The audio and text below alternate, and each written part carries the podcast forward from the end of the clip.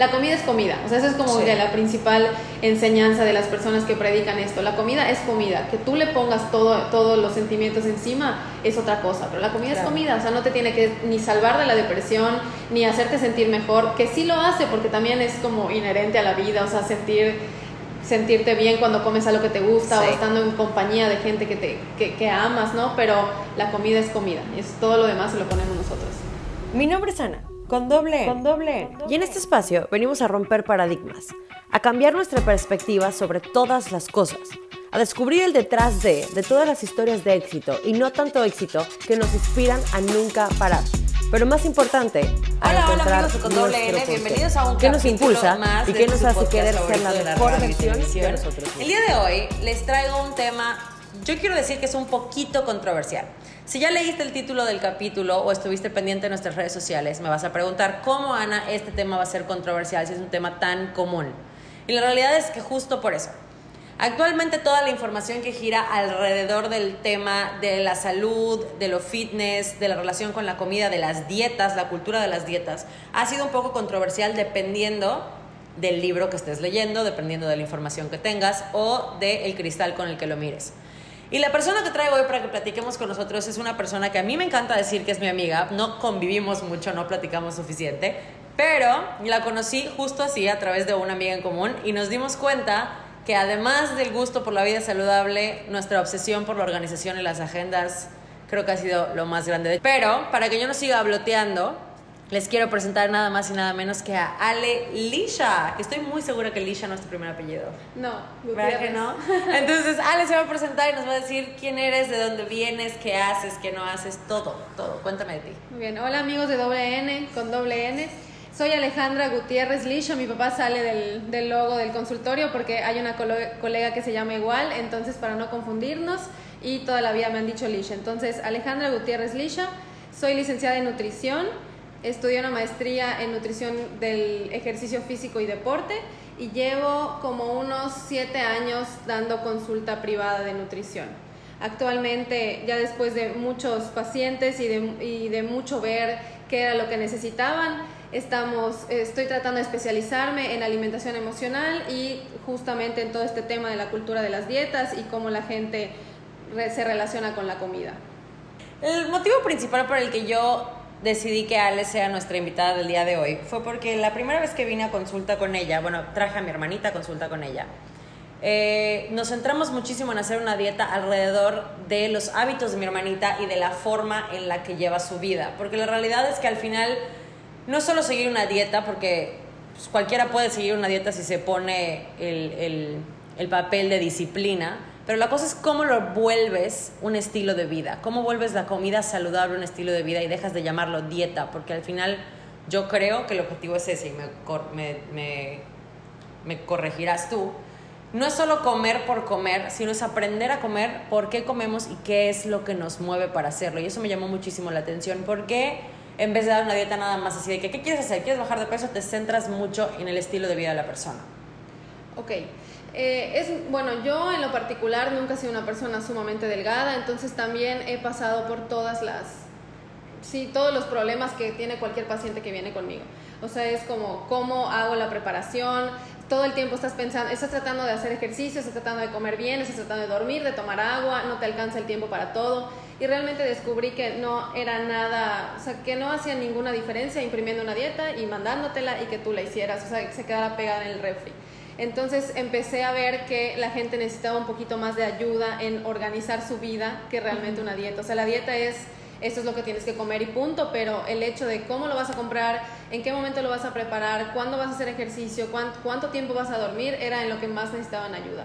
Entonces por eso empecé a integrar un poquito de el estilo de vida, los tiempos y el trabajo, el tipo de vida, el estilo de vida, qué tanto tiempo estás sentado. O sea, empecé a hacer como una integración de todo eso para poder hacer un mejor plan, o sea, un plan más personalizado. Influye demasiado. O sea, yo quiero entender que influye demasiado tu estilo de vida a cómo comes. Sí, influye to- en todo, o sea, en cuántas calorías gastas, si estás todo el tiempo sentado, si tienes un trabajo muy activo, si en tus momentos de entretenimiento eres una persona activa o te sientas a ver tele todo el día, o sea, todo eso influye para ver qué, cuántas calorías debes de comer y también sobre todo también saber el tiempo con el que cuentas para hacer un plan. Mucha gente viene con la idea de que va a ser súper fácil, de que solo tiene su hoja y tiene que hacer lo que dice, pero realmente no piensa en todo lo que, lo que acompaña el estilo de vida saludable, ¿no? Mucha gente piensa que es solo la comida, pero no es cuánto duermes, cuánto ejercicio haces, o sea, es todo. Entonces, si no lo vemos como un todo de forma integral, es muy difícil que la gente lo pueda sostener durante mucho tiempo. Esto me impacta un buen porque justo ahorita en la pandemia que toda la, todas las personas intentaron de mejorar sus hábitos y que teníamos más tiempo para dormir y más tiempo para tomar agua, digo, también nos volvimos más sedentarios, nos salíamos del mismo cuarto en el que estábamos, empezó a existir este hate hacia la cultura de la dieta. Empezó a haber todo este rollo de, de de por qué seguirlas, de que eso es malo, de que entonces la parte emocional, la parte mental de las personas tiene un papel muy, muy, muy, muy importante y que quiero saber más o menos qué opinas tú al respecto con ese tema. Porque yo tengo una, yo tengo una visión muy ambivalente, o sea, de que a mí me encanta, yo soy muy estructurada y me das una dieta y la voy a seguir, este, sobre todo si tengo un objetivo en mente, pero también me, parta, me pasa el típico, estoy triste y quiero comer un poquito más, o ahorita mucho la presión y creo que pues medio, este, sentirte identificada con lo que te voy a decir, pero cuando estás en este rollo de ser, por así decirlo, y entre comillas, imagen de algo saludable, yo doy clases de, de fitness y tú eres nutrióloga, a veces tu físico también importa para los clientes que vas a tener. O sea, como que muchas cosas muy sentimentales entran en juego con la comida y al final termina volviéndose un rollo de, de qué tan tóxica puede llegar a ser una dieta y qué tan poco saludable puede ser cuando en realidad nuestro objetivo es que sea saludable. Estoy igual que tú porque también tengo opiniones encontradas, sentimientos encontrados, hasta dos de cerrar el consultorio, de ya ni una dieta más, estoy arruinándole la vida a todos, pero eh, creo que se trata como en todo en la vida de encontrar un equilibrio. O sea, yo también tuve la, bueno, tuve muchísimo tiempo la presión de que no me veo como cualquier nutrióloga o no tengo el peso o no, no puedo salir en top y en cuadritos, o sea, ya era como ¿será que estoy haciendo las cosas bien? ¿Será que no? Y muchas, en muchas ocasiones muchos amigos y pacientes me tuvieron que recordar de que no, o sea, sí ayudas a muchas personas como te veas. Entonces, muchas veces también esa presión como que sí influye, pero la, la, realidad es que las dietas sí afectan mucho más de lo que ayudan. O sea, como tú eres una persona muy estructurada, yo también lo soy, es mucho más fácil que te digan media taza, una cucharada, pero cuando la persona tiene la tendencia como a llevarlo al extremo o llevarlo hacia un lugar no saludable, hablando de la salud mental, es cuando hay que tener cuidado como profesionistas, porque sí, es muy difícil, o sea, es muy difícil encontrar el balance entre, no sé, toma estas medidas, síguelas, pero sin llegar a traumarte, ¿no? Recientemente tuve una paciente que me pidió que le escribiera las calorías y los gramos de cada nutrimento, de los grupos de alimentos, y yo le dije, sí, claro, te los paso bueno, se traumó fatal, entonces... Se trauma, se trauma. Se, traumó al nivel de que me decía, ¿sabes qué? Es que esto tiene dos gramos más y cómo le hago y tiene tres calorías de más, hasta que yo noté la tendencia como hacia hasta un trastorno de la conducta alimentaria o algo muy parecido y dije, ok, con esta paciente tengo que ser mucho más flexible, o sea, decirle, indicarle alimentos o cantidades en otra forma, pero no tan específico, ¿no? Entonces es jugar un poquito por cómo con cómo ves que la persona está tomando las indicaciones que le das. Pero sí, o sea, sí ha sido una balanza entre sigo haciendo las cosas estrictas con medidas o fluimos un poco más, me voy a la alimentación intuitiva, o sea, como que ha sido demasiado, o sea, no, todavía estoy buscando la forma de integrarlo, pero por el momento lo hago personal, o sea, como que cada persona qué tendencia tiene, qué relación tiene con la comida.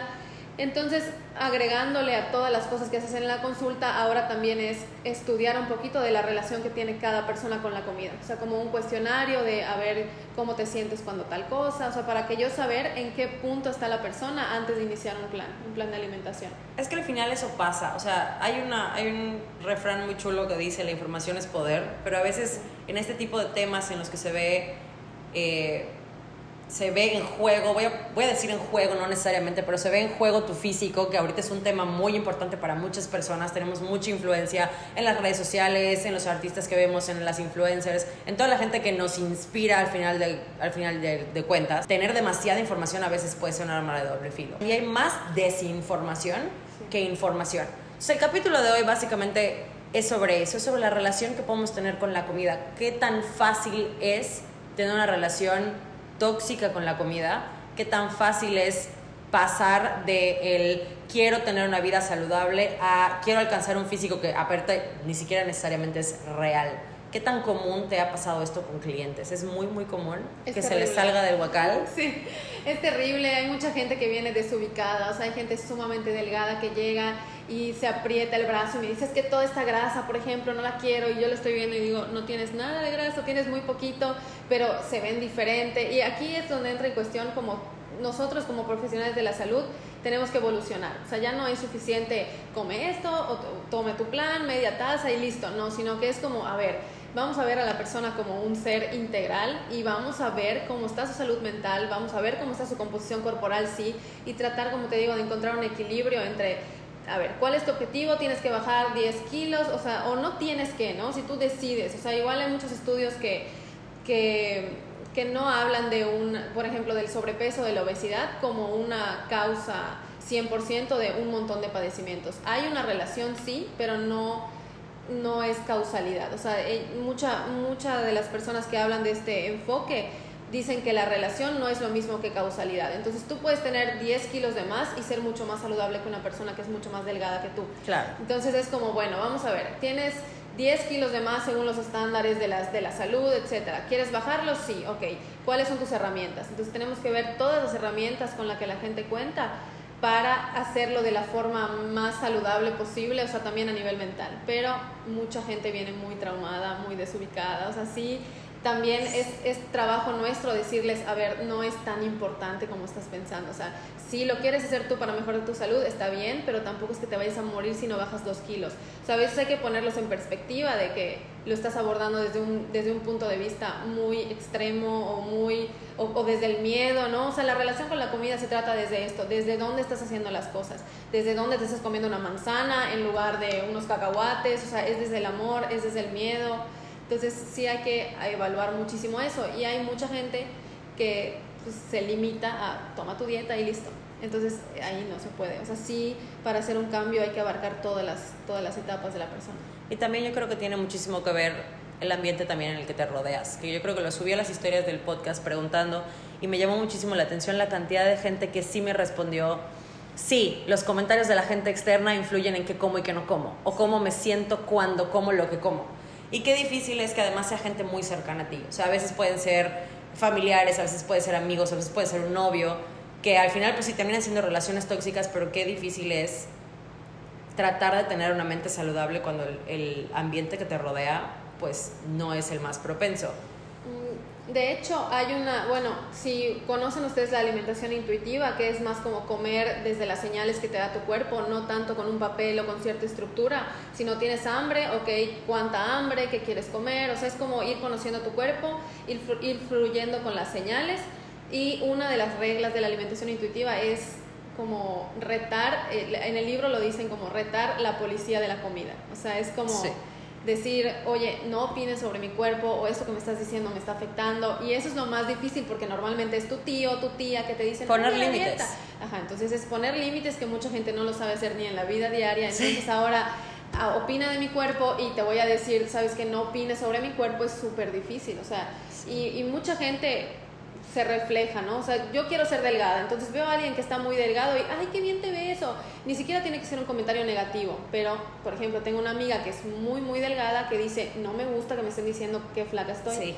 Entonces tú, tú estás traumada, quieres bajar 15 kilos, ves a alguien súper delgado y, ay, qué bien te ves, te ves preciosa. Y la otra no quiere ni verse en el espejo. Entonces es como no opinar del cuerpo de nadie y es, es lo primero, ¿no? O sea, como retar a la gente que te está diciendo esos comentarios que no quieres.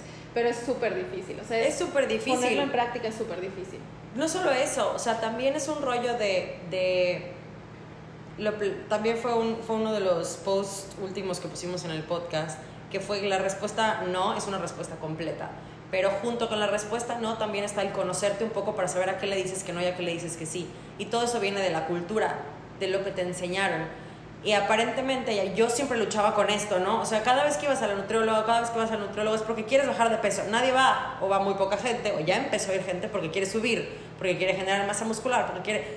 Hay muy poca gente que va por eso. Y, y qué difícil es ser ese otro lado de la moneda. Que justo no sabes qué batalla está sufriendo la persona. Y digo batalla, no lo digo en una connotación negativa. O sea, puede ser cualquier tipo de batalla. La persona a la que le cuesta subir de peso, que está tratando de ganar masa muscular y que la gente está acostumbrada a que el estándar de belleza es la mujer espirifláutica que no se le marca nada porque si tienes músculo entonces que masculino. O el hombre que entonces le cuesta generar esa masa muscular y se ve demasiado femenino porque está muy espirifláutico. O sea, viene mucho de la cultura, viene mucho de romper esas esas este, creencias y yo creo que parte de, de, voy a poner en jaque a los nutriólogos, pero parte de los profesionales de la salud, yo siento que ya también está en sus manos que qué fuerte responsabilidad educar, porque al final es un poquito de educación, de educar a los pacientes y a mí me, me tocó regañiza de mi nutriólogo, por ejemplo, y de mi entrenador, que les mandé la foto y le dije, ¿qué tengo que hacer para verme así? Y me dijo, pues para empezar, ser esa persona. No quieras buscar cosas que no eres tú. Empecemos a enfocarnos a nosotros mismos. Siento que a ti te llegan millones de gente comparándose. Sí, millones de comparaciones, millones de... Y bueno, también nosotros, como te dije, tenemos que ir evolucionando porque yo antes era de que, a ver, ¿qué cuerpo quieres? Así, muéstrame una foto para saber qué tenemos que hacer. O sea, literalmente así, antes, o sea, a muchos de mis pacientes yo les pedí ¿Qué, ¿Qué, estás buscando? O sea, muéstramelo, porque es subjetivo. Si alguien me dice, quiero estar marcada, o sea, puede, para ti puede ser estar marcada una cosa y otra mujer puede estar súper marcada y ya no te gusta. Entonces era más como de, quiero ver qué te gustaría para ver hacia dónde vamos a caminar, ¿no? Y ahora ya ni de broma les hago esa pregunta, o sea, ya es como, no te compares, haz lo mejor que puedas con el cuerpo que tienes, con las herramientas que tienes, con el tiempo que tienes, porque mucha gente igual llega y quiero estar súper musculoso, pero no quiero dejar de tomar, no quiero tal, no quiero dejar de desvelarme. Y es como, tienes que tener en cuenta que puedes lograr cualquier cosa que quieras con tu cuerpo, nada más que tienes que estar dispuesto a poner el trabajo, ¿no? Entonces ahora ya no, ya no les pregunto como qué cuerpo te gustaría tener, sino más bien voy recaudando información para saber en qué punto están, eh, como te digo, ¿no? Nutricionalmente, cómo está su, su composición corporal, cómo está su relación con la comida, para saber a un lugar como realista al que podemos llegar, ¿no? Y también, o sea, con lo que comentabas de que te sientes presionada porque das clases de fitness y yo porque, porque las consultas, en algún momento entendí que muchos profesionales de la salud ven como un error terrible o como, no como un error, sino Sí, como una condena el que suba, el que subas de peso, ¿no? De hecho, ya sabes que yo igual tengo un podcast, aprovecho de decirlo. Es verdad, tiene un podcast. Eh, tengo un podcast que se llama El Orden del Todo y... Les dije que éramos sí, somos fanáticas de la organización. Somos, somos como lo mismo en diferentes tamaños y cuerpos, pero... Este, sí, el, el, la última, el último capítulo del Orden del Todo tuvo una reflexión que decía el nutriólogo que subió de peso. Y ahí, si lo quieren escuchar, es como todo lo que pasa en la, sobre, en la cabeza de un nutriólogo cuando sube de peso, porque es súper complicado, o sea, es como decir, no sé, soy dentista y mis dientes están totalmente chuecos, ¿no? O sea, sí es una presión horrible, pero también en lugar de, yo creo que ya después de muchos años, en lugar de verlo como algo malo, lo empecé a ver como como una ventaja, o sea, por fin puedo estar en tus zapatos, por fin puedo entender cómo te sientes, entender cuando, quiere, cuando llegas de tu casa ya no quieres hacer nada, o sea, ya solo quieres ver tele o quieres comer algo rico, cuando tienes flojera de hacer ejercicio, entonces todo eso lo puede integrar al, a los pacientes y pues hacer algo mejor para ayudarlos, o sea, la intención es ayudarlos, ¿no? Si tú vienes con dos kilos más de grasa que creyendo que tienes que bajar 10, o sea, el nutriólogo te va a ayudar no haciéndote bajar los 10 kilos que quieres, sino diciéndote, no tienes que bajar esos 10 kilos, ni siquiera lo necesitas. Y muchas veces eso es como de, ah, no lo necesito, qué bueno, pensé que sí, ¿no? Claro, es como llamadas de alerta. O sea, yo, a mí me pasaba, yo fui la persona esa que pecó de subirle al nivel de ejercicio, porque entonces era un castigo lo que estaba yo comiendo, de que, ay, chinga, ayer me pasé, ay, el francés, perdón, mamá. ay, ching, lo que comí, y entonces no estaba fuera de mi dieta, entonces ahora tengo que compensarlo y luego poco a poco entendí, yo que estoy metida en la parte del ejercicio, no en la parte de la nutrición, que el ejercicio al final es, pues, por más cliché y Pinterest que suene, es, un, es una celebración de lo que tu cuerpo es capaz de hacer. Oye, soy capaz de cargar esto que no pensé que cargaba, que en un futuro se va a traducir a que puedo cargar las bolsas del súper sin ayuda. Voy a poder agacharme a bailar o a jugar con mis nietos en un futuro que ahorita no podría yo hacer y no necesariamente por la comida y eso recae mucho en el tipo de relación que tenemos con la comida. ¿Cómo podemos mejorarla? Ok, definitivamente con ayuda psicológica. O sea, sin, sin afán de sonar como todos estamos locos, igual la gente piensa que ir a terapia es de personas desequilibradas, cuando no, o sea, es lo que deberíamos de hacer todos. La verdad, yo, estaba, yo a veces me rehusaba a ir a terapia porque pues porque soy controladora, como tú seguramente. Entonces Mucho, era como, muy. Sí, yo llegaba y dame las respuestas. No te las puedo dar, llega No, tú y yo. mi- No, no, a ver. Mi novio estudió psicología y siempre me decía como ve a terapia y yo no, es que no quiero ir a terapia y ¿por qué no quieres? Y era de que no, no, no y yo ni siquiera sabía por qué no quería ir hasta que en algún momento me dijo ¿por qué no quieres ir a terapia? Y fue como una respuesta en automático y le dije porque yo puedo hacerlo sola, o sea, me molesta no poder hacerlo sola. Y ahí fue cuando dije, estoy mal. O sea, eh, ni siquiera es porque sí lo puedo hacer sola, sino porque es el ego de que lo quiero hacer yo sola. Y porque también nos Este, crecieron pensando eso. O Sí. sea, ese rollo de solo los locos van a, los psicólogos, los psicólogos no sirven para nada. Disculpen, amigas psicólogas. Disculpen. Este, disculpen, amigos psicólogos. Este, no sirven para nada, solo agarran un libro y te lo. O sea, Sí, no, pero era igual eh, mentalidad de nuestros papás, ¿no? Porque Sí. hasta el día de hoy mi papá es como de que tienes todo en la vida, no te deprimas, ¿por qué estás deprimida? ¿Por qué podrías estar triste? Y antes no se hablaba mucho de la salud mental, ahora ya es algo mucho más común. Entonces, primero que nada, yendo a terapia. O sea, sí, un nutriólogo puede detectar si tienes ciertas tendencias eh, a tener una mala relación con la comida, a tener algún trastorno de la conducta alimentaria, pero no siempre tenemos las herramientas. Eh, otra de las cosas en las que me gustaría especializarme es en psicología de la alimentación. Recuerdo que era otra de mis clases favoritas en la carrera, pero nosotros podemos detectar si tienes ciertas tendencias a, pero el, el verdadero trabajo lo debería de hacer algún psicólogo. Entonces, sobre todo hay muchísimos psicólogos especializados en alimentación emocional y hay un montón de, de personas con esta corriente de ser bondadoso con la comida, de tener una buena relación, sanar esa relación que muchas veces desde chiquitos nos, nos imponen, ¿no? O sea, desde que termínate toda tu comida aunque no tengas hambre, o ese tipo de cosas pueden ir dañando nuestra relación de la comida sin saberlo. sin Come saberlo. todo lo que te den cuando vayas a casa de alguien. Sí, sí, todo, sí. absolutamente todo, y si no te gusta no te atrevas a, des- a dejarlo, no te atrevas a decir que no, o sea, y no sé, te portas bien, toma este premio, este alimento es prohibido, este alimento no es prohibido, entonces sí vamos desarrollando pues todo, todo, este, todo este caos alrededor de la comida que eventualmente sale a la luz siempre. Eso es algo que me impresiona mucho de todos los capítulos que he tenido en el podcast, el 100% de ellos. Este, la primera recomendación de todos, desde el ejercicio hasta la comida, eh, emprender, todos han sido conócete primero y ve a terapia. O sea, y lo dijo Dindu Peirón, que lo amo, adoro con todo mi ser y no pude ir a su conferencia, pero lo dijo, debería estar en la canasta básica, leche, huevos, terapia. O sea, se necesita ir a conocernos y entendernos porque además no podemos erradicar algo que no conocemos. Entonces, si nosotros no sabemos, porque es la verdad, por qué comemos, porque a veces comemos sin pensarlo. Caminas, pasas frente al refri, abres, agarras lo primero que te metes a la boca y no sabes, tienes hambre, no tienes hambre, será sed, será que sí lo necesitas, será que no lo necesitas, será que estás triste, será que estás feliz.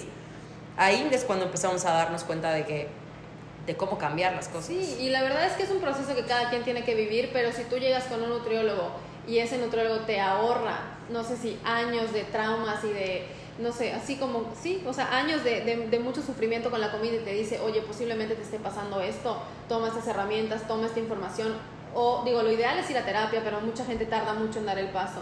Entonces, algunas veces que yo detecto esto en consulta es como, escucha este podcast, escucha este capítulo, lee, lee este libro o lee, no sé, esta página, para que puedas ir identificándote con cosas que le pasan a las personas y ya eventualmente la gente, pues, cuando empieza el camino del autoconocimiento, termina en terapia, pero no siempre es el primer paso. Por ejemplo, yo recuerdo que empecé a cuestionarme todo esto después de escuchar el podcast de, creo que es Ana Arismendi, me parece, que se llama ¿De qué tiene hambre tu vida? ¿Lo conoces? Sí, sí, sí. sí. Entonces, es esa pregunta, ¿no? Ella te dice, cada vez que quieras comer algo, pregúntate de qué tiene hambre tu vida. Y es real, o sea, yo me di cuenta ahí que muchas veces, con este amor a la organización, muchas veces que yo sentía que mi vida era un caos. Era como, ok, hoy me voy a sentar y voy a organizar toda mi vida, me voy a sentar con mi libreta y voy a checar, así voy a arreglar todo. Y en ese momento en el que yo sentía que tenía que poner orden, era cuando decía, ok, voy al Oxxo, compro tal y tal cosa, me siento, o sea, era como parte del ritual Sí. de sentarme a organizar mi vida. Y ahí lo fui viendo y es, ¿de qué tiene hambre tu vida? Pues de estabilidad, de organización, de todo está mal y necesito arreglarlo. Entonces era muy, era como muy recurrente el, el antojo de ciertos alimentos en cierto espacio, con cierto tiempo, para la actividad que yo quería hacer. Entonces está muy padre eso. Yo Creo ya, que- hasta que ella hizo la pregunta dije, oh, Es que sí, nosotras que somos muy controladoras. Mi novio está escuchando esto y va a decir dónde me estoy metiendo. Pero nosotros que somos muy mi novio ya lo controladoras. sabe, ya lo sabe. Este, al final es eso, siento que pensamos que es algo que podemos controlar. O sea, como está en nuestras manos qué comemos y qué no comemos, Sí. si todo lo que no está en nuestras manos te pierde el control, empezamos a buscar esas cosas. Y otro de los comentarios que me dijeron cuando hice las preguntas en, en las historias antes de grabar, sobre los trastornos de la, de la conducta alimentaria, una amiga me puso, ojo, mucho, mucho ojo, que no siempre es por cómo te ves, es cómo te sientes. O sea, muchos de los, de los trastornos vienen justo por eso, por personas que pierden el control y quieren tener un control específico y ese control pasa de ser de un hábito saludable a un hábito completamente fuera de lo común, que ya se sale de control en dentro del control que tú tienes, valga la redundancia, no sé si me sí, a entender. Sí, sí, sí. De hecho, mucha gente que tiene tendencia a los trastornos de conducta alimentaria tiene esta personalidad. O sea, es como de, no, nada se puede salir, no puede ser una caloría más, no puede ser, y ya se van derivando todos los trastornos, pero sí es mucho como la gente se siente, o sea, es como para sentirme de esta forma porque no la encuentro en otra parte en mi vida. O sea, es que como porque se siente bien, entonces, ¿qué otras cosas de mi vida se sienten bien? O sea, ¿qué otras cosas de mi vida puedo explotar? Pero muchas, o sea, y mucha gente puede pensar que es como, bueno, por ejemplo, yo tengo ganas de vivir la vida, tengo ganas de, no sé, hacer ciertas aventuras o de vivir ciertas experiencias, pero no las vivo, me da miedo. Entonces estoy buscando como ese, esa sensación de, no sé, felicidad o de algo, aventura en la comida, o sea, vamos a tal restaurante y quiero comer este platillo y quiero no sé qué, pero no es lo único, o sea, la comida no es, la comida es comida, o sea, esa es como la principal enseñanza de las personas que predican esto, la comida es comida, que tú le pongas todo, todos los sentimientos encima es otra cosa, pero la comida es comida, o sea, no te tiene que ni salvar de la depresión, ni hacerte sentir mejor, que sí lo hace porque también es como inherente a la vida, o sea, sentir sentirte bien cuando comes algo que te gusta o estando en compañía de gente que, te, que, que, amas, ¿no? Pero la comida es comida y es, todo lo demás se lo ponemos nosotros. Y está súper fuerte eso. Está súper fuerte. Sí, porque además me resonó muchísimo lo que dijo mi mamá eh, hace poco. Este, los que venimos de familia árabe, este, parte de, de, la forma en la que los árabes demuestran amor justo es con la comida. o sea, son las comidas familiares con las mesas llenas de comida y justo llega ese punto de te comes todo lo que te ponen en la mesa y te comes todo lo que no te guste y prueba. Por ejemplo, yo soy la peor árabe que existe aquí, perdón, no me fascina la comida árabe y las almuerzos familiares era pura comida árabe y decía yo no quiero comer nada y mi mamá es que te tienes que comer las cosas y terminamos generando esos pequeños, este, no voy a decir que trastornos porque no me considero trastornada y si mi madre escucha esto me va a matar, pero pues al final tienes ese pequeño pedazo de información que resuena en algún punto de tu vida. O sea, llega un punto en el que sí, esas cosas que te, te, quedaron, no se te quedó la fecha de la Revolución Mexicana, no tienes ni la menor idea de quién la empezó, pero todas esas pequeñas actividades o comentarios o cositas se te quedan en la cabeza, te acuerdas hasta de cómo te vestiste. Pero para esto ya es un poquito más para toda esa gente que se está metiendo al mundo de las dietas. Ahora, la gente que no se preocupa por su salud y de repente le entras espinita, ¿cómo puedes empezar a dar esos pequeños pasos hacia una alimentación mucho más saludable? Okay. Eh, Vámonos al otro espectro del... O sea, que no están involucrados. Que no, están que todavía no están involucrados. Ok, sí, no, no es con afán de etiquetar ciertos alimentos buenos o malos, todos los alimentos podemos decir que son buenos. La cuestión es con qué frecuencia los consumes, en qué cantidad los consumes, si son inocuos, que la definición de inocuo es que para ti no, no pone en riesgo tu salud. O sea, si tú eres diabético, el azúcar pues no es el mejor alimento para ti, ¿no?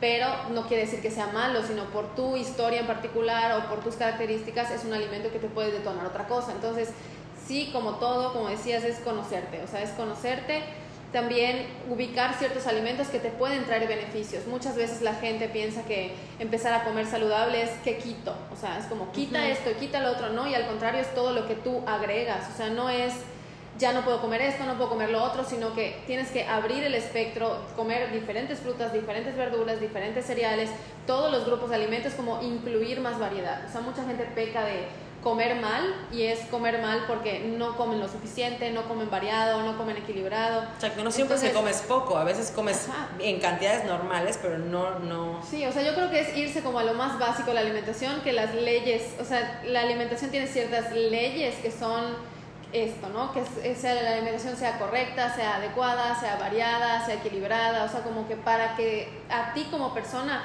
cumpla tus requerimientos, te dé la energía para hacer lo que sea que quieres hacer en el día, eh, no ponga en riesgo tu salud si es que tienes alguna enfermedad o alguna condición en particular.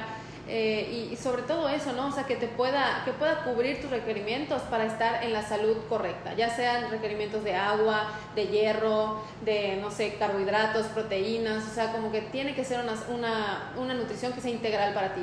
¿Cómo puedes ir caminando hacia eso? puedes elegir esto, ¿no? Ciertos alimentos de, de diferentes grupos que sí te, te, gusten. O sea, puedes empezar como a experimentar.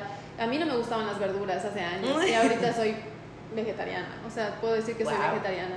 No he logrado el veganismo porque está muy complicado, pero camino, o sea, estoy caminando a eso, pero por el momento, para, con el afán de ponerle alguna etiqueta, pues puedo decir que soy vegetariana.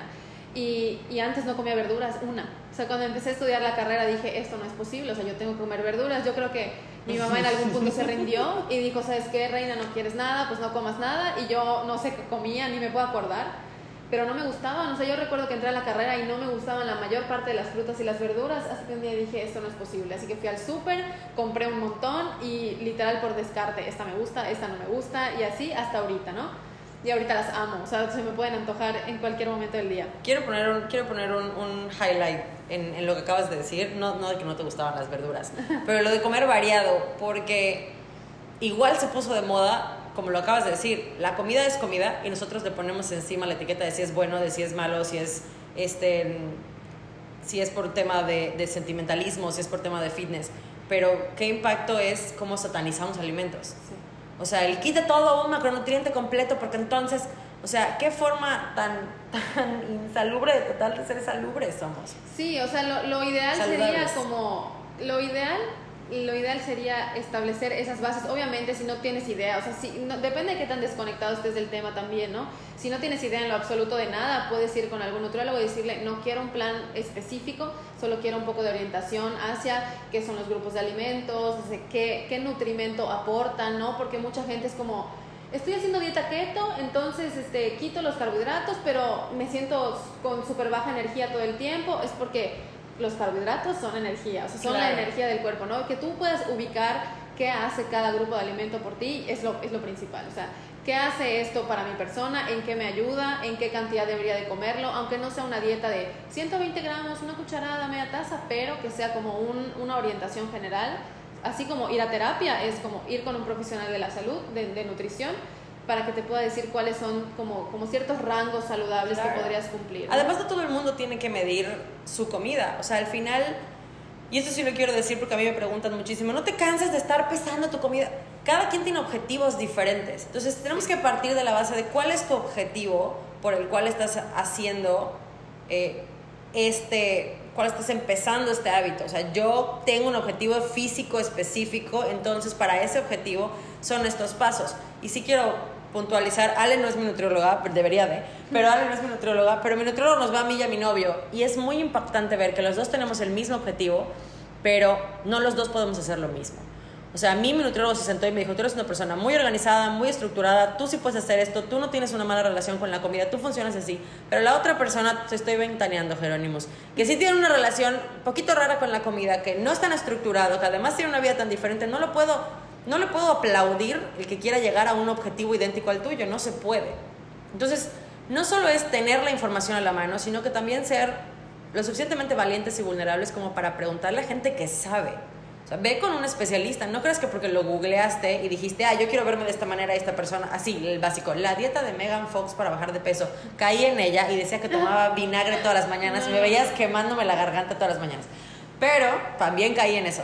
Pero al final es ir con una persona que sabe, este, que te puede guiar, que te puede ayudar, que te puede decir qué sí se debe, qué no se debe de hacer, y no porque algo sea malo o bueno, sino porque tu perfil, qué puede hacer que no, se, que no vaya a volver las cosas saludables algo que sea que te, que, te, que te, dé el tiro por la culata. Y ahora, sí, es, totalmente cierto, pero yo creo que lo, lo, importante que la gente tiene que entender es que tampoco está mal querer cambiar. Claro. Porque sí hay mucha gente que, y eso que te digo, ¿no? Como que está la balanza entre ah, come intuitivamente, pero no lo peses, pero pésalo por si quieres el objetivo específico, pero entonces la gente ya no sabe ni qué hacer con su vida. Sí. Y me pasa a mí que soy, que soy como la cabeza de este consultorio. Y les, dije que era un tema controversial. Es un tema terrible, es un tema, terrible. Está precioso, pero es muy controversial. Es muy difícil encontrar el equilibrio y por eso si tú quieres empezar a hacerlo desde un lugar correcto, debes de no tener esos problemas como emocionales relacionados a la comida, porque todo eso se interpone. O sea, si en algún punto tú dices, ¿sabes qué? Yo ya no me siento... todo se basa en lo que te da paz. Ya no, ya no siento que me da paz estar pesando mis alimentos cada dos segundos, y, o sea, no sé, dejar de ir a ciertas reuniones en la noche porque me tengo que despertar a las 5 de la mañana, entrenar porque quiero bajar dos kilos. O sea, como que si, si lo que estás haciendo para llegar a cierta meta te deja de dar paz y quieres cambiar hacia, por ejemplo, una alimentación más intuitiva, no pesar, no medir, solamente comer cuando tengas hambre, la cantidad que tú quieras, este, pues está bien, pero es un camino en el que puede interrumpirte tu salud mental, así como de, oye, no, pero ¿y si haces esto puedes subir, quién sabe, uno o dos kilos? Y la gente dice, no, o sea, no me da paz esto, pero tampoco me da paz lo otro, entonces no, no sé qué hacer, ¿no? Entonces realmente es como... Es un mar muy difícil de navegar. es evaluar muy bien tu caso, si quieres empezar a comer saludable, pues empezar a caminar hacia eso, pero con la tranquilidad de que tu, tu relación con la comida es buena. Y eso la verdad es que sí es un trabajo con el psicólogo a veces ni siquiera la gente sabe que su relación con la comida es mala, pero y por eso entramos nosotros para decir, oye, tienes esta tendencia, ¿no? O sea, atiéndela, no, pasa nada. Y así como las personas que quieren cambiar, hay personas que no quieren cambiar, que no quieren un objetivo específico y está bien. Entonces, por eso es cuando, o sea, la gente se ríe mucho de que nos preguntan algo y es como, depende. ¿No? ¿Y qué tengo que hacer para...? Pues es que depende. ¿Y qué tengo que no? Pues depende, o sea, es que no lo sé. O sea, Pero además al final depende de ti, o sea, sí, yo creo que la terapia es el, primer camino y yo creo que el segundo paso es dejar de compararnos con todo lo que vemos alrededor. Porque yo me puedo morir por verme como Adriana Lima, pero si no tengo el mismo cuerpo, si no tengo las mismas, eh, la misma... Largo de sus piernas. El largo de sus piernas, hombre, este, deja tú eso. La, la misma disciplina que ella tiene, tampoco tengo el mismo estilo de vida que ella tiene. Y además perdemos demasiada energía tratando de vernos como alguien más que se nos olvida que todo es un proceso y que ese proceso lleva algo muy personalizado. O sea, eso de estar, oye, fulana, pásame tu dieta porque entonces tú bajaste de peso, yo la quiero intentar, no funciona, no somos la misma persona, nos encantaría todos ser la misma persona, no sé por qué nos encantaría, pero nos encantaría que todos nos funcione todo y no funciona así. El primer paso realmente sí es conocerte a ti mismo y, y aprender a cerrar los ojos para mirar hacia adentro y eso se tiene que hacer de la mano de gente que sabe y de la mano de gente profesional que te va a ayudar a llevar tu vida a ser, pues eso, la, la versión más saludable de ti. Sí, hasta cierto punto es la invitación que se hace no solo para la nutrición, sino para cualquier cosa que quieras cambiar. Es como explórate a ti mismo, conoce qué es lo que quieres, y, y, sobre todo, lejos de explorarte y conocerte, es como estar en contacto con la persona que eres, porque se te olvida. O sea, en un momento puedes decir, ok, yo me siento tranquila con esto, voy a intentar lo otro, pero en dos segundos ya cambiaste de opinión porque viste 17 personas en bikini y viste esto y lo otro, entonces dices, ¿sabes qué? No, si quiero matarme de hambre y hacer esto para llegar a este cuerpo. Y tiene que haber esa persona dentro de ti que te jale y te diga, a ver, ¿te acuerdas que no era por allá? ¿Te acuerdas que ya habíamos llegado a esta conclusión? Entonces, yo creo que parte de, de, todas estas como rutinas y organización que nos gusta es de que todos los días, de preferencia en la mañana o en la noche, en el momento en el que tú quieras, como tener ese momento de contacto contigo y de, conexión, ¿no? De conexión contigo mismo y decir qué es lo que quiero, por qué lo quiero, cómo lo quiero, o sea, todo el tiempo estártelo recordando porque hay muchísimas cosas que te sacan del camino. O sea, a mí me pasó cuando, cuando empecé a me, dejó de gustar la carne, me daba muchísima tristeza los animales, o sea, empecé a caminar así como hacia el veganismo. Luego era complicado en mi estilo de vida, tenía yo, aparte, bueno, el veganismo es como una postura ya más ética, o sea, no es solo la comida, es todo, o sea, es tu ropa, los cosméticos. Entonces dije, ok, en este momento no puedo hacer todos estos cambios, no sé, por cualquier cosa, o sea, estoy caminando hacia ellos, pero en este momento me quedo como en el inter, ¿no? Este, y, y, muchísimas veces yo decía, ya no voy a comer carne porque los animales, porque me duelen, porque no me gusta, porque tal. Y luego veía, o sea, y luego pensaba, no, si subo la proteína de mi dieta, pues puedo bajar más de peso, porque tal. Y entonces yo solita empezaba como a alejarme de la idea a, la que estaba pegada a mis valores actuales. O sea, yo quería hacer esto por ciertas razones, lo tenía súper claro y luego pensaba, no, pero es que mejor hago esto, bajo de peso y luego regreso, o sea, como que solitos nos vamos sacando el camino que ya trazamos, que ya estamos caminando por algunos objetivos que a veces no son los más importantes, o sea, sí son importantes, pero los puedes lograr de otra forma, o sea, como apegándote a lo que de verdad quieres, ¿no?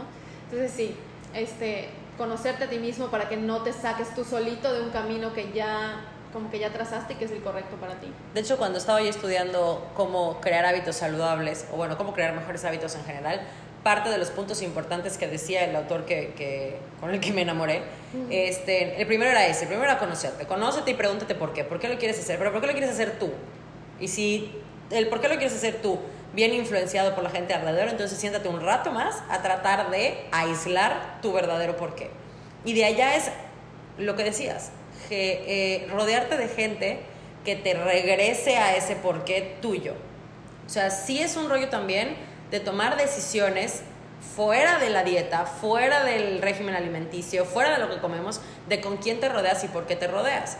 Y si no tienes la capacidad de, de, de, alejarte de esa gente, entonces empezar a tener la capacidad de decir no o de poner esos límites que eran importantes. Porque a veces nosotros somos nuestro peor enemigo, nosotros somos los que más nos juzgamos y tener esas personas que se pueden sentar con todo el amor del mundo y decirte, estás mal, acuérdate de esto, acuérdate de lo que habías dicho, acuérdate de tu por qué, regresa a lo mismo, no te compares, no cómetelo si lo, te lo quieres comer, no pasa nada, es una vez, o sea, todo ese rollo es súper, súper importante tampoco tener un ambiente tóxico. Sí, no, es que al final todos son herramientas, ¿no? Sí sirve mucho que tengas personas, o sea, que te rodees de personas de ese estilo, pero es, creo que también es personal, porque a mí me pasa que tengo gente alrededor que me dice mil cosas y al final es como, están muy siendo muy permisivas. No sé qué hacer, no, aparte, como que no sé qué hacer, o sea, todas las opiniones me parecen válidas, pero a veces estoy escuchando más la opinión de mi amiga que la, que la mía, o sea, entonces es como, ¿cómo sé si la mía es la que importa, no? Y a veces a mí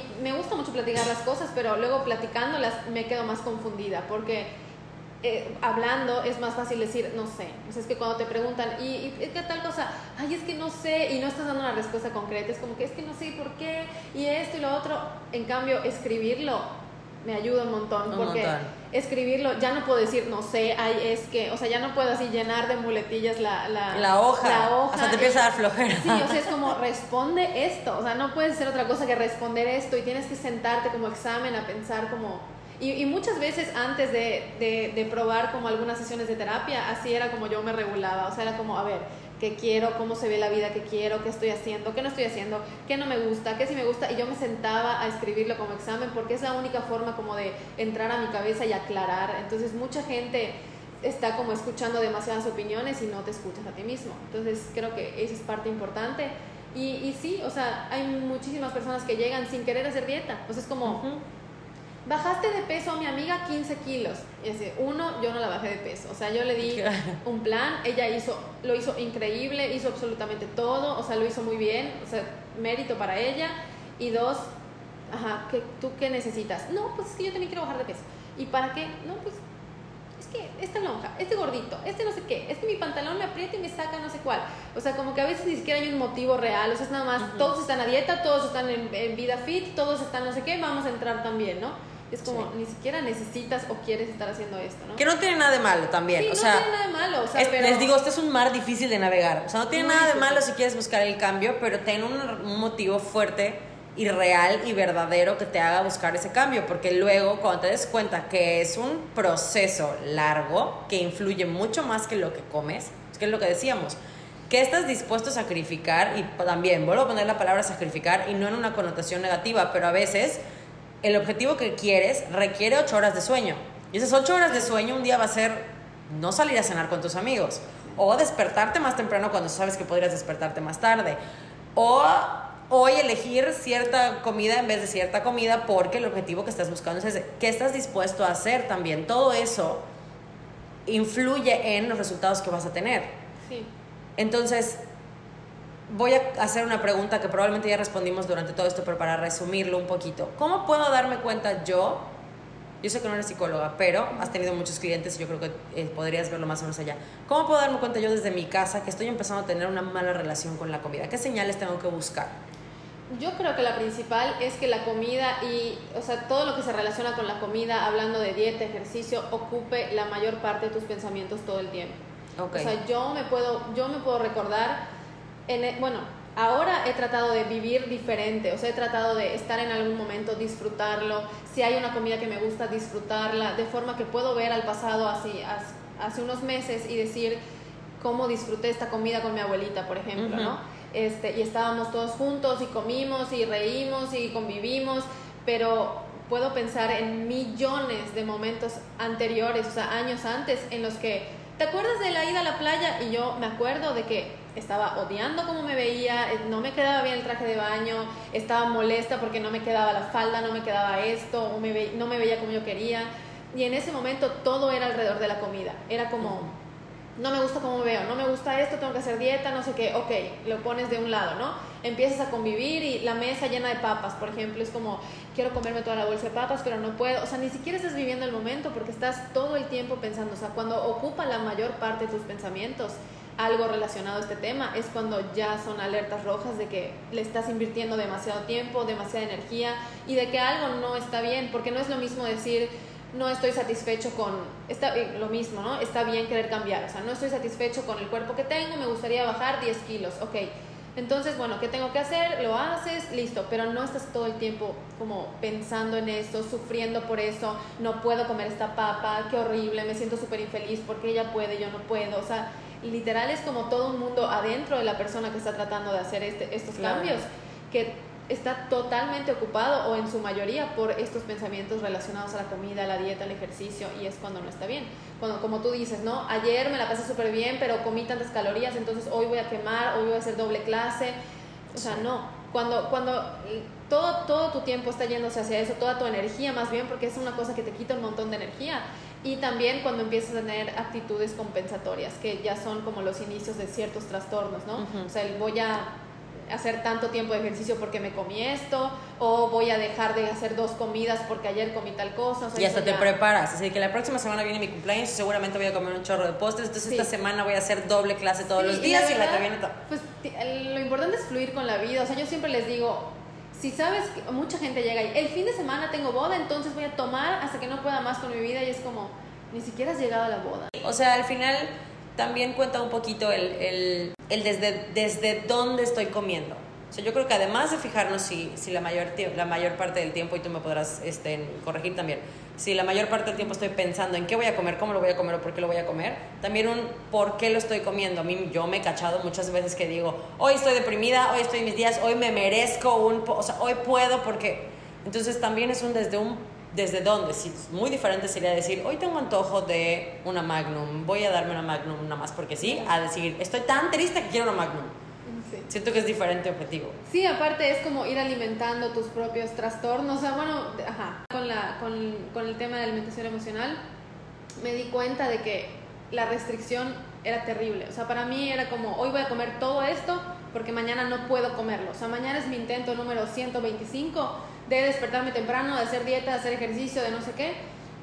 Entonces hoy va a ser el último día y ya no lo voy a poder comer durante muchísimo tiempo. El típico hoy me despido porque mañana empieza la dieta. Hoy me despido, o sea, es, es lo peor porque, digo, no puedes estar comiendo esos alimentos todo el tiempo, pero la restricción es lo que te hace querer comer más. O sea, ¿no? O sea, en, el, en algún punto fue, la psicóloga me dijo, mira, come todo lo que quieras. Y sí, o sea, sí subí como dos kilos esa semana. pero la semana siguiente era como, ya está, si se me antojan, por ejemplo, yo amo las chips verdes. Era como, se me antojan las chips verdes, ah, al rato voy a comprarlas. O sea, porque puedo ir a comprarlas ahorita. Porque puedo, si decido, puedo ir y puedo comerlas cuando yo quiera. Y era como, ah, sí, pues al rato paso. Y ya, se me olvidó. Tres días después era como, ay, nunca fui por las chips. Ah, no importa. Porque ya están ahí, ya existen, puedo ir y puedo comprarlas cuando yo quiera. Pero si estoy pensando todo el tiempo, no puedo, no es prohibido, es imposible, porque no, quiero ir por las chips verdes y voy a ir y no solo no, me va a dar flojera, sino voy a arrancar mi auto, voy a ir, voy a comprar 10 bolsas y me las voy a servir todas en un bowl y me las voy a comer todas. Y luego empiezas a buscar pretextos. Sí. Ah, es que me las comí porque esto, pero además yo creo que sí entran en mi dieta porque me habían puesto tantos carbohidratos y una bolsa de papas y tratas de meterlo, o sea, sí, sí se vuelve un rollo se específico. Se vuelve un rollo terrible, entonces la verdad sí creo que ahorita, o sea, para como está la actualidad, profesionales de salud tenemos que llevar a la gente a tener eso, una buena relación con la comida, a decir si estos alimentos te pueden llevar a este objetivo, pero tranquilo, o sea, no pasa nada, es, poco a poco, ¿no? Al final es eso, la comida es eso y nosotros le ponemos la connotación Exacto. que le querramos poner. Sí, digo, también, o sea, hay ciertos extremos, ¿no? Hay gente que, ah, entonces puedo comer pizza todos los días y no comer ninguna fruta, ninguna verdura. Así como que, bueno, o sea, hay, hay, equilibrio, o sea, como en todo, como en todo, en todos los temas del mundo, la palabra equilibrio tiene que existir entonces es la frecuencia de los alimentos es importante, pero realmente no es que sea un alimento malo, simplemente si estás comiendo todo el día pizzas no vas a tener tiempo ni momento para incluir otros alimentos en tu dieta. O sea, no es que la pizza como tal sea horrible, sino que todo lo demás importa. es esta gente también, eh, hubo la tendencia alguna vez como de contar los macros, ¿no? Ajá. Y era de, mientras entren los macros, todo bien. Entonces, si yo quiero en el día, por ejemplo, no sé, hay unas crepas en Vips, por ejemplo, deliciosas, que tienen como, si tú lo ves en el menú, te mueres, porque dice 1200 calorías el plato de, creo que son tres crepas o algo así. Ok. Y era gente de que, bueno, tengo 1500, entonces me como el plato de crepas porque no puedo, se me antoja un montón, y luego como dos o tres cosas en el, el resto del día. Hubo una dieta, No, hubo una o dieta, sea- la dieta de México, no sé si la, la ubicas. Te medías la muñeca, ibas al Oxxo, pagabas, te medías la muñeca y subías a una plataforma que el gobierno hizo con tal de... O sea, era, era como que su, su estrategia en contra de la obesidad. Entonces tú subías, te decían cuántas calorías podías comerte al día y cómo las ibas a distribuir. 1200 calorías y distribuías tantas calorías en el desayuno, tantas en el almuerzo, tanto en la cena. Y la gente decía, una dona tiene 400 calorías, puedo desayunar una dona porque tengo 500 calorías en mi, en mi desayuno. Entonces le pierdes el chiste y aquí es cuando se vuelve peligroso. No es comer por comer y no es bajar de peso por bajar de peso, es comer saludable. Es que, como el famoso dicho que dice, la, la libertad llega hasta donde la libertad del... de- tu libertad llega hasta donde la libertad ajena se ve afectada. Entonces, tu- tus decisiones llegan hasta donde tu salud física y mental se ve afectada. O sea, tu libertad de tomar decisiones llegan hasta, es- hasta ese nivel.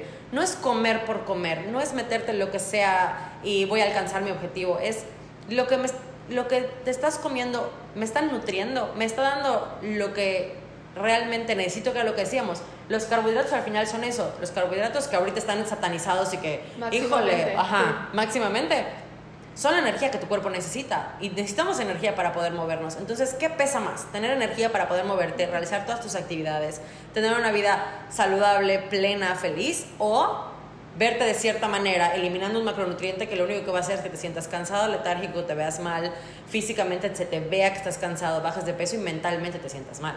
Sí, o sea, y es la intención con la que haces las cosas, porque no importa si tú decides, o sea, bueno, sí importa, pero vamos a pensar que alguien diga, quiero hacer dieta keto, no, no voy a comer carbohidratos y, y se sienta bien. O sea, el, el cuerpo es muy sabio, tiene otras formas de producir la energía, no es que te vayas a sentir cansado todo el tiempo, o sea, va a hacer ciertos ajustes metabólicos que te van a permitir existir en una alimentación sin carbohidratos, pero la intención con la que lo estás haciendo. Estás en la dieta keto sufriendo porque no puedes comer fruta, porque quieres avena, o sea, ni siquiera los carbohidratos ya, o sea, como un pastel o algo se te antoja, es como que quiero una manzana, o sea, quiero una Claro. fruta, por favor, avena, un pan integral con mi huevo, o sea, Y además al final ese tipo de dietas, si no me equivoco, ya estamos entrando en otro tema, pero Sí. estuvieron hechos para, para enfermedades específicas, que luego se lo pusieron de moda porque la gente bajaba mucho de peso y al final la gente, eso está, o sea, las personas, eso estamos buscando, me voy a, me voy a incluir en esto porque también caí en esto. Este, bajar de peso y qué lo hace rápido y qué lo hace fácil y cuál es la salida sencilla y cuál es... Y no nos damos cuenta de las repercusiones que pueden tener después por haber tratado de llegar a un estándar que alguien nos presentó y que alguien nos dijo, este es el estándar, este te tienes que ver. Y yo he escuchado muchos de esos comentarios de, sí te ves muy fit, sí te ves muy flaca, pero eh, no eres mi tipo de belleza. Ay, hombre, pues qué padre. Entonces, y sí te vas a comer todo eso. Entonces, son esos comentarios que te hacen darte cuenta de que no solo afectas tu salud física, afectas tu salud mental. Sí, ya debería ser un tema que no se debe de tocar en la vida. O sea, Real. ya debería ser, ya debería entrar como en el paquete de la religión y la política no se tocan en la En la mesa. mesa, así. O sea, ya pero no, no en la es- mesa en todos lados. En todos lados, porque ya, o sea, es, es- es eso, es un tema muy controversial. Tú puedes pensar que estás opinando del cuerpo de alguien y que la otra persona se va a sentir halagada porque le digas que está súper no. flaca y el otro se quiere morir porque quiere subir 10 kilos, o sea, y como sea, ¿no? O sea, y el, el simple hecho de que, ¿y tú cuándo te vas a poner a dieta? Es como, ¿por qué tengo que estar a dieta? ¿Qué tal si decido estar en este peso? O sea, ¿qué tal si estoy perfecta de salud y, ok, no me veo como bikini, pero estoy bien en este peso Empiezas y a no quiero dudar, hacer dieta? empiezas a dudar. Es Yo- lo que te digo, como que tú ya decidiste, no quiero hacer dieta porque me siento perfecta, pero llega alguien y te dice, ves algo en las redes y tú solita te empiezas a sacar del camino que tú ya trazaste, que te da paz mental, que es un camino con el que te sientes bien, conectada contigo misma. que con te costó cuerpo, ponerte ese que camino, Te costó ¿ah? terrible llegar a esa conclusión Sí. de que, oye amiga, por aquí es. Y llegan dos o tres cosas que te sacan y entonces solita vas como dando vueltas porque tú quieres, ya sabes lo que quieres, solo que la gente empieza como a ponerle cosas encima. Entonces, sí, pues es, es un poco difícil, pero el hecho de decir, pues no estoy haciendo dieta porque no quiero, y, o sea, es casi... Como podrán casi- ver, este capítulo es una catarsis de nosotras Sí, o mismas. sea, es que no te interesa, no, no te tiene por qué interesar mi cuerpo si estoy haciendo dieta, si no estoy haciendo dieta, si estoy muy flaca. O sea, el otro día tuve un, un cliente que me dijo, bajé tanto, tanto de peso y yo me sentía feliz. Esa fue la palabra que usó. Yo estaba feliz, me sentía realizado, pero todos me decían que estaba muy flaco, entonces regresé un poco. A comer. O sea, ¿por qué? Claro. O sea, ¿por qué? Porque tu opinión, porque me veo flaco, porque se me ven los huesos, o sea, ¿qué, qué, qué te importa, no? Sí. Entonces es un tema muy, muy, muy Es un tema muy controversial. Muy controversial, pero, o sea, en resumen es como regresa a ti mismo, qué es lo que quieres hacer, desde dónde lo estás haciendo, cuál es la intención, eh, y, y sí, hacerlo de la forma, pues, más no sé, apoyada posible por los profesionales para que no tengas como estas salidas de... Y sobre todo es trabajar en eso, en la salud mental y en decir esto es lo que yo quiero y tratar de que las opiniones externas no lo cambien para que no estés como dando tumbos en la pared por todos lados. Eso sí es muy cierto.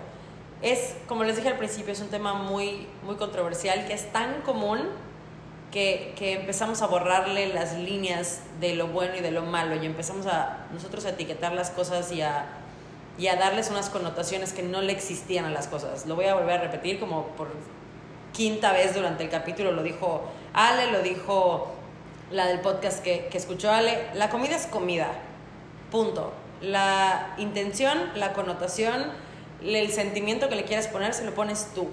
Entonces al final sí es un conócete, pregúntate, analízate y sé muy honesto contigo mismo del por qué haces las cosas. Y si en algún punto te cachas o crees o tienes la duda de que lo que estás haciendo te está llevando por un camino que no es saludable para ti, sin pena, sin miedo, aprendamos a ser vulnerables y a pedir ayuda.